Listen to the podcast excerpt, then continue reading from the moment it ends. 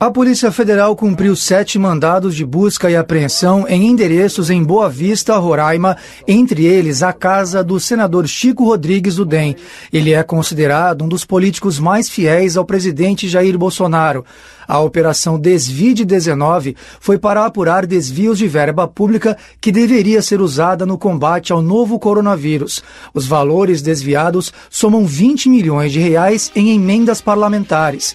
Quando a polícia chegou, Chico Rodrigues escondeu dinheiro por baixo da roupa, 30 mil reais, boa parte dentro da cueca. O caso do senador Chico Rodrigues, do DEM de Roraima, expôs uma ferida que continua aberta no Brasil, mesmo na pandemia: a corrupção. O político é membro da Comissão Mista do Congresso Nacional, que acompanha a execução de recursos relacionados ao combate ao coronavírus, e era vice-líder do governo no Senado. Chico Rodrigues foi exonerado do cargo de vice-líder do governo. Em vídeo antigo que voltou a circular, Bolsonaro enaltece a amizade com o senador ao dizer que os dois têm quase uma união estável. Eu quero aqui agradecer ao meu amigo Jair Bolsonaro, de 20 anos de Câmara dos Deputados, desde aqueles idos tempos de. É quase uma união estável, Chico. É Apesar da situação, o presidente Jair Bolsonaro não se mostrou preocupado com o caso. Então, essa investigação de ontem é um exemplo típico do meu governo, que não tem corrupção no meu governo, não tem corrupção, e combate a corrupção, seja de quem for. Vocês estão quase há dois anos sem ouvir falar em corrupção no meu governo. O meu governo são os ministros e estatais e bancos oficiais. Esse é o meu governo. Se um vereador faz uma, algo de errado, não tem nada a ver com isso.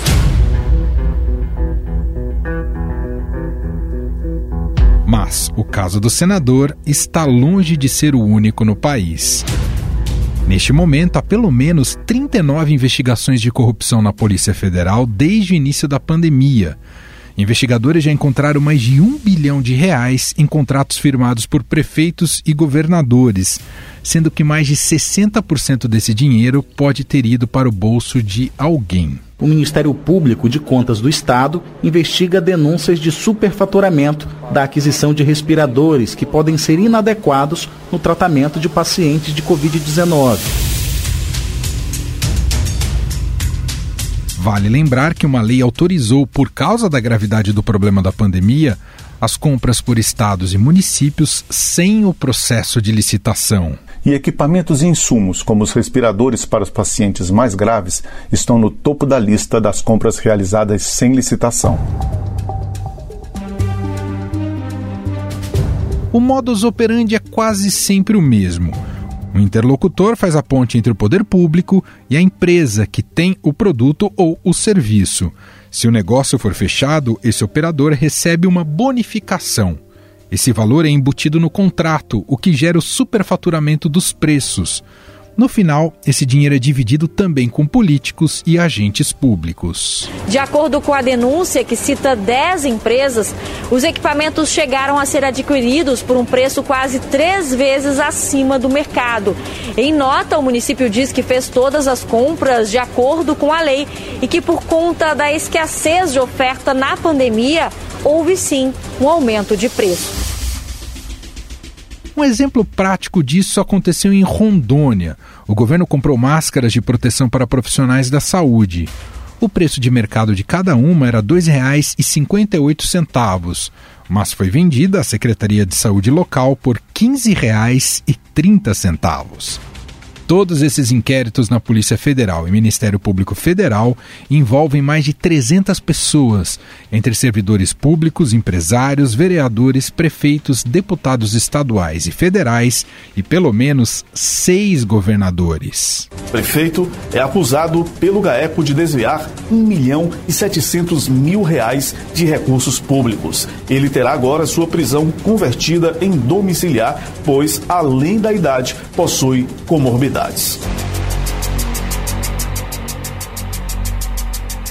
Entre os governadores já foram alvo de operações Wilson Witzel, do Rio de Janeiro, Wilson Lima, do Amazonas e Helder Barbalho, do Pará. Dois governadores já são alvos de processo de impeachment nas assembleias legislativas por suspeita de corrupção na área da saúde. Acaba de ser aprovado o relatório final da comissão de impeachment do governador do Rio, Wilson Witzel. A Assembleia Legislativa do Amazonas decidiu dar continuidade ao processo de impeachment do governador Wilson Lima. No mês passado, deputados aprovaram um projeto de lei que endurece as punições para crimes contra a administração pública praticados durante o período de calamidade. Pela proposta, crimes de corrupção ativa ou passiva terão suas penas dobradas nos casos em que envolve o desvio de recursos públicos durante a pandemia. Fraudes realizadas em licitações relacionadas com Covid-19 passam a render de 10 a 25 anos de prisão também, além de multa. O projeto inclui o peculato qualificado na lei de crimes hediondos, ao lado de práticas como genocídio, homicídio qualificado e estupro. No entanto, o projeto de lei precisa passar pelo Senado e ser sancionado pelo presidente para ser aplicado. O Instituto Não Aceito Corrupção criou uma plataforma que recebe denúncias de desvios na área da saúde durante a pandemia o Corruptovírus já recebeu mais de 80 reclamações de 22 estados brasileiros, com destaque para São Paulo, com o maior número de denúncias. Afinal, por que não se consegue frear a corrupção no Brasil? Existe um enfraquecimento das instituições de combate à corrupção? É sobre esse assunto que conversamos agora com Roberto Liviano. Ele é procurador de justiça em São Paulo, doutor em direito pela USP idealizador e presidente do Instituto Não Aceito Corrupção.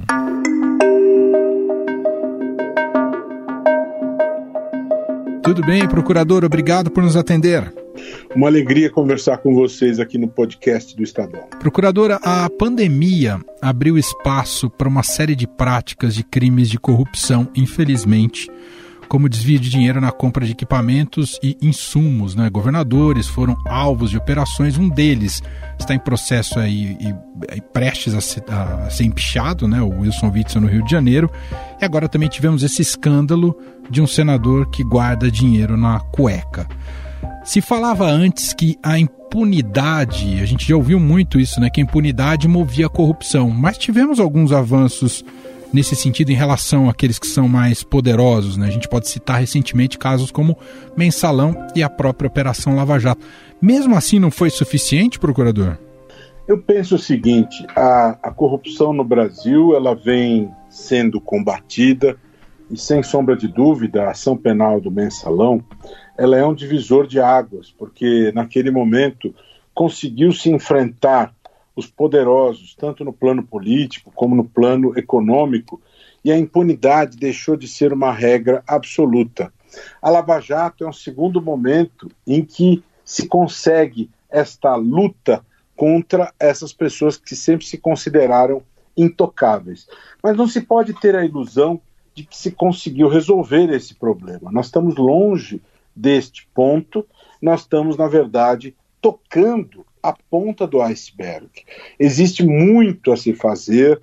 Nós temos aqui ainda muito viva e muito presente a cultura do compadrio.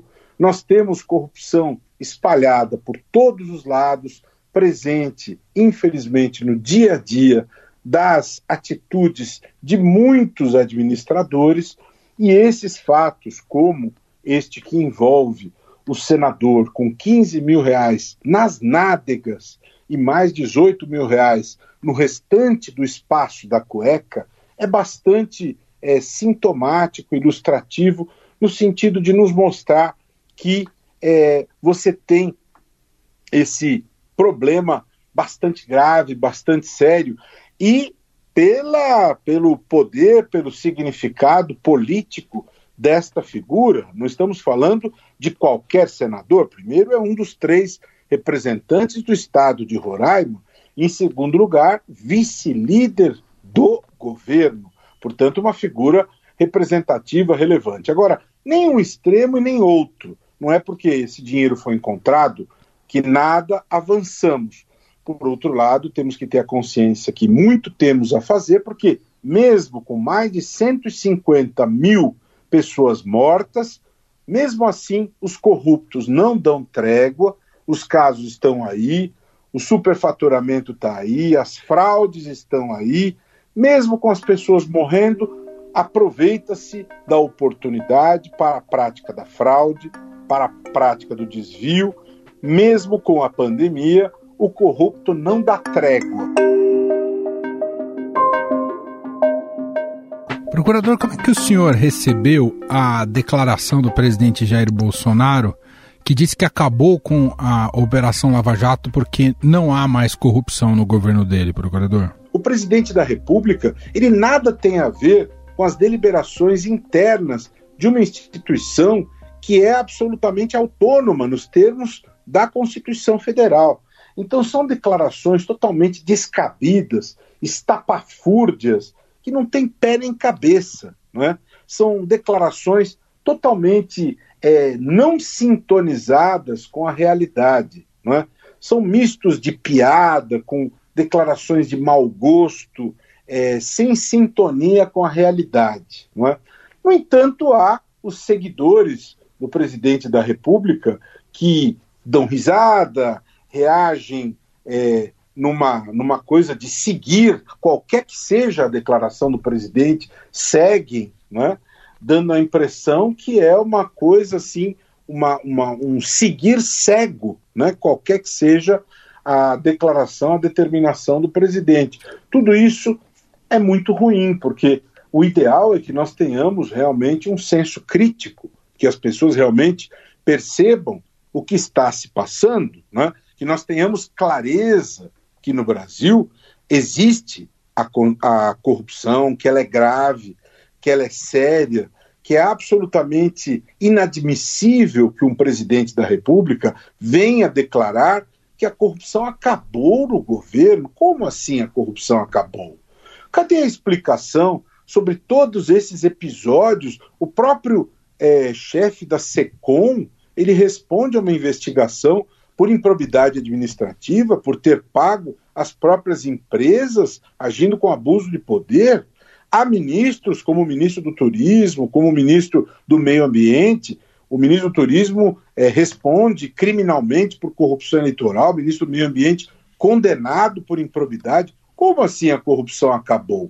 Os filhos implicados em escândalos gravíssimos aí, é, que estão, por ser ainda apreciados. Então, essas declarações, elas são é, atos de desrespeito à sociedade.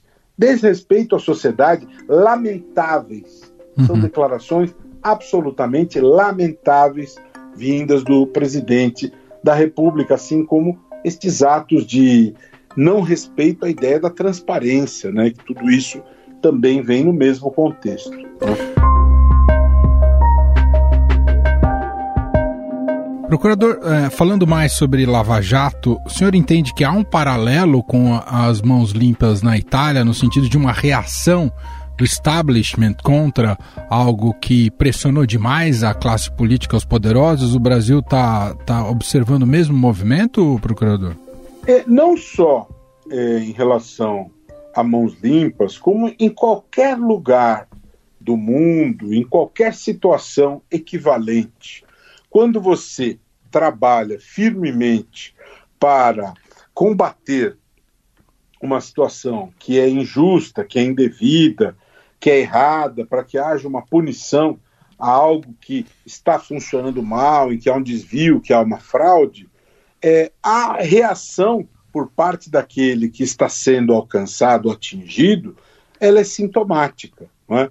No Brasil, nós temos riscos semelhantes e sempre que é, não houver reação por parte da sociedade, nós corremos estes riscos. Portanto, é necessário ter extrema atenção em relação a essa situação, porque sintomaticamente aqueles que são atingidos por esse trabalho sério, firme de punição, eles vão reagir, eles estão incomodados, eles não têm mais a zona de conforto que tinham, e a reação deles é sintomática, ela é óbvia, natural, eles não querem mais, eles querem que haja uma situação de impunidade. Aquele que transgredir a lei e, ao, e passa a ser alcançado pela lei, ele não vai querer que aquilo funcione, ele vai querer desmontar aquela estrutura que passa a alcançá-lo.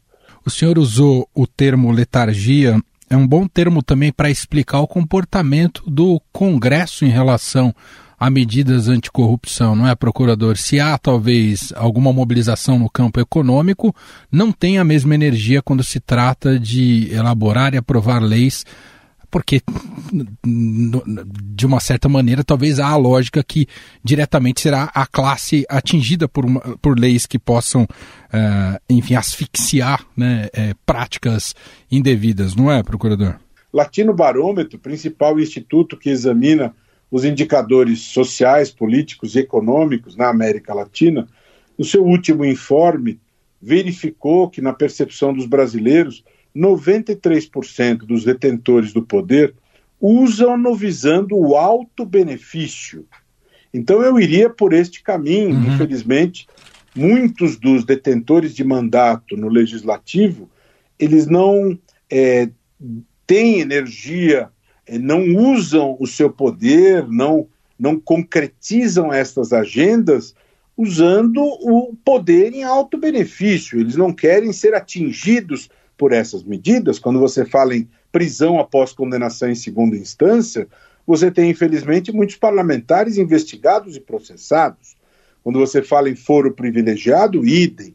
Quando você fala em, em reforma política, idem.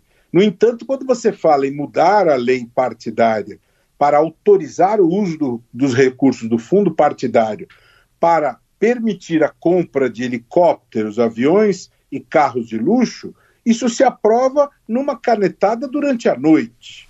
Então, isso reforça essa percepção detectada pelo Latino Barômetro do uso do poder visando alto benefício. Né? Então, isso eu não diria que isso é uma letargia mas é um uso do poder visando o alto benefício. É um uso do poder que se distancia daquela correlação que deveria ser a, o exercício democrático, o poder é, em nome do povo, pelo povo e para o povo. Há uma articulação muito forte dentro do Congresso visando enfraquecer a lei de improbidade administrativa através de um substitutivo que visa suprimir todas as improbidades do artigo 11, todas as improbidades das carteiradas, do nepotismo e de uma série de outras improbidades sem dano ao patrimônio público, instituindo prazo para o final das investigações do inquérito civil, uma barbaridade para suavizar a vida dos corruptos. E quando se diminui a pena de corruptos, nós temos mais comportamentos como o deste senador, com dinheiros nas nádegas e no restante da cueca, e quando alguém tem uma acusação como essa e é inocente, de imediato a pessoa grita e explica por que, que a acusação é injusta, que não é o que aconteceu. Procurador, a gente está num, num momento bastante. É, o que temos né, a cada dois anos, muito simbólico para o cidadão e importante, né, a escolha do voto. Né, estamos é, em meio do processo de campanha eleitoral. O que o senhor indicaria? Porque é uma época de promessas abundantes. Né? É, o que o senhor, com a experiência que o senhor tem, presidindo o Instituto que atua nessa seara, o que o senhor indicaria para o ouvinte, para o cidadão? Ao analisar esse aspecto relacionado à corrupção na, na, na hora de definir o seu voto, procurador? Bom, em primeiro lugar, eu acho que o eleitor ele deve observar o passado daquele que postula o poder e deve riscar é, da sua hipótese de voto todo indivíduo que tenha tido um antecedente ligado a ato desonesto em relação a dinheiro público. Se o indivíduo, por exemplo, teve alguma atitude desonesta, desleal, um funcionário que trabalhou para si, um funcionário é, que, que era público e trabalhou no seu interesse privado, ou um dinheiro que foi desviado, ou qualquer tipo de situação, se ele foi condenado a devolver dinheiro que era público, por alguma razão, qualquer tipo de desonestidade, pode ser ele ficha suja ou não, porque se ele é ficha suja, ele nem vai poder estar na cédula. Uhum. Mas ele pode não ser tecnicamente ficha suja, mas ele pode ter fatos desabonadores na sua história. Então, Eu classifico como esse o primeiro ponto crucial na escolha do eleitor. Se esse indivíduo, no seu passado, tem algo desonesto, uma atitude desonesta, desleal em relação ao patrimônio público, esse já deve ser riscado de imediato da possibilidade do voto.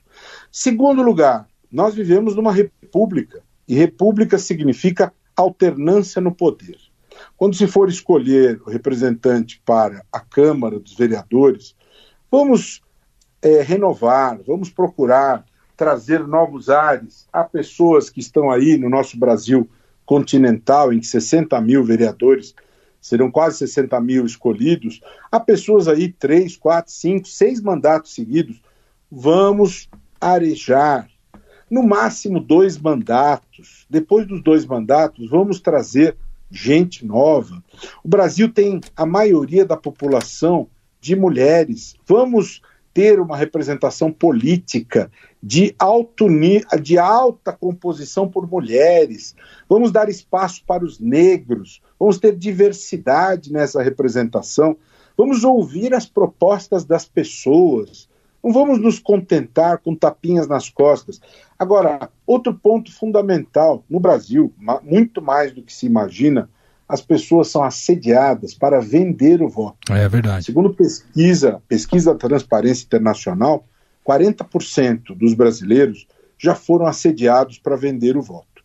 E vender o voto por um churrasco, por uma dentadura, por uma laje, por qualquer coisa se aborda para vender o voto. Então, entenda, além da lei dizer que é crime, quando você vende o voto, troca o voto por qualquer benefício, dizendo, ah, o meu voto não vale grande coisa, então um sujeito me prometeu tal coisa, eu vou ceder a isso. Você está colocando no lixo o seu futuro, da sua família, do seu bairro, da próxima geração, de todos. Porque o indivíduo que comprou o seu voto é um indivíduo desleal. O voto deve ser colocado para aquele que tem as melhores propostas, não para aquele que compra voto. Quem compra voto sabota a democracia. Nós ouvimos o procurador de justiça e presidente do Instituto Não Aceito Corrupção, Roberto Liviano. Muito obrigado, viu, procurador? Grande abraço, uma grande honra. Até a próxima.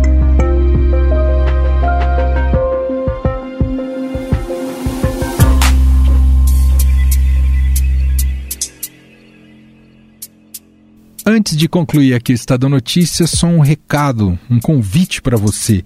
Estadão está estreando nesta terça-feira um novo podcast, uma nova série de podcasts, que se chama Trabalho Mental, tendo como foco questões relacionadas à sua carreira. E o podcast Trabalho Mental justamente vai debater a questão da saúde mental em relação ao trabalho, como obter essa qualidade e conseguir se desenvolver da melhor maneira possível dentro dos parâmetros e do contexto atual.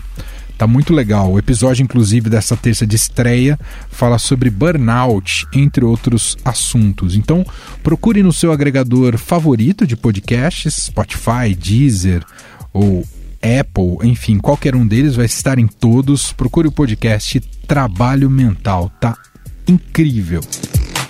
Estadão Notícias desta terça-feira vai ficando por aqui. Contou com a apresentação minha, Emanuel Bonfim, produção de Gustavo Lopes e montagem de Moacir Biasi. O diretor de jornalismo do Grupo Estado é João Fábio Caminoto. O nosso e-mail podcast@estadão.com. Um abraço para você e até mais. Estadão Notícias.